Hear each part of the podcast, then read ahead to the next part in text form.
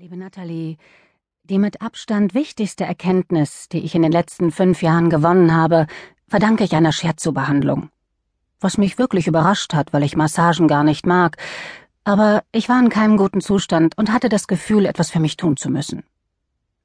Ich saß also dieser sehr sanften Shiatsu-Therapeutin gegenüber, die Nachmittagssonne schien auf unsere Sitzkissen, und sie fragte mich, wie ich meine momentane Gefühlslage in einem Satz beschreiben würde. Ich horchte kurz in mich hinein und sagte, du blödes Arschloch.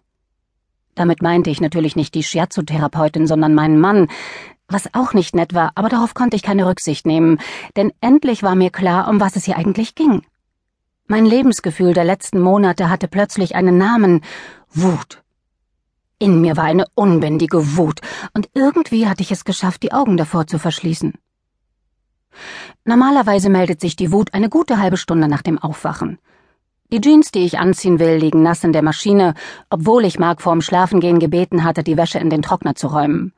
Mein Sohn schüttet den Inhalt von drei Spielzeugkisten in den Flur, weil in seinem Bayern-München-Quartett der Felix Magath fehlt. Ich suche das Buch, das ich bis letzte Woche gelesen haben wollte, weil wir den Autor interviewen wollen, aber weder habe ich das Buch gelesen, noch finde ich es jetzt. Finn weigert sich, ohne Felix Magath das Haus zu verlassen. Währenddessen liegt Mark im Bett und schläft. Mark arbeitet frei, das weißt du ja. Er arbeitet abends, oft bis spät in die Nacht. Dafür bleibt er morgens lange im Bett. Theoretisch kann er dort bleiben, bis er Finn nachmittags um halb vier vom Kindergarten abholt. Eine Vorstellung, die morgens um acht keine freundlichen Gefühle in mir hervorruft.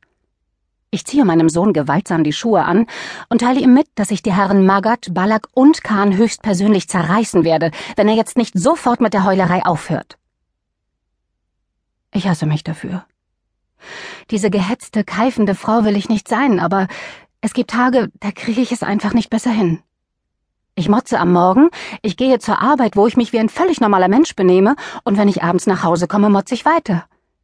Sobald ich die Wohnung betrete, ist mir alles zu viel. Alles macht mich rasend.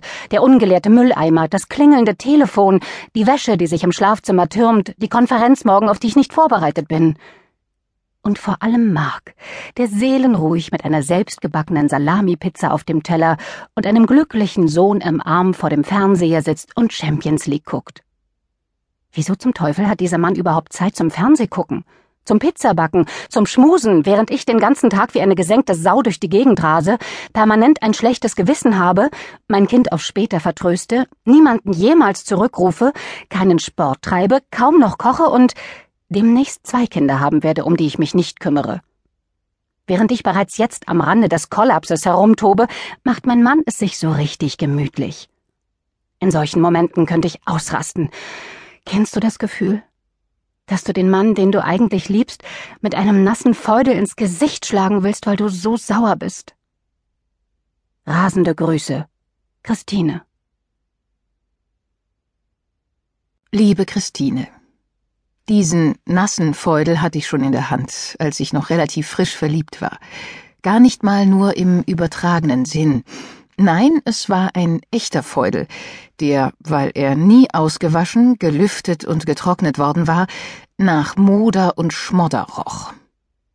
Nicole war auf Recherche in Indien. In ein paar Monaten wollten wir zusammen nach Berlin ziehen, und er hatte jetzt schon seine Wohnung aufgegeben. Die Sache in Indien war kompliziert geworden, er musste länger bleiben, und rief mich an, um mir zu sagen, dass er, das mit der Wohnung also, er hätte schon die Kartons gepackt, aber ob ich ihm da nicht helfen könnte. Aber klar doch, habe ich gedacht. Ein paar Klamotten in den Koffer packen, rasch durchsaugen und die Lampen abschrauben. In ein paar Stunden bin ich fertig.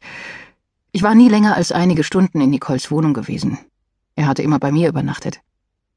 Die T-Shirts lagen 1a gefaltet, gebügelt und zu Türmen gestapelt im Schrank. So akkurat sah es nicht mal bei mir aus. Hat mich schwer beeindruckt. Aber in der Küchenspüle lag, zusammengeknüllt, besagter Lappen, mit dem ich die eingetrockneten Kalkflecken unter dem Abtropfgestell abwischen wollte. Erst Essig und Messer haben gewirkt. Die Küchenschränke waren eigentlich leer.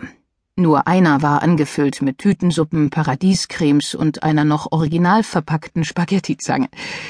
Als hätte da jemand für Kriegszeiten gehamstert. Picobello sortiert, das Bücherregal, thematisch und nach Ländern.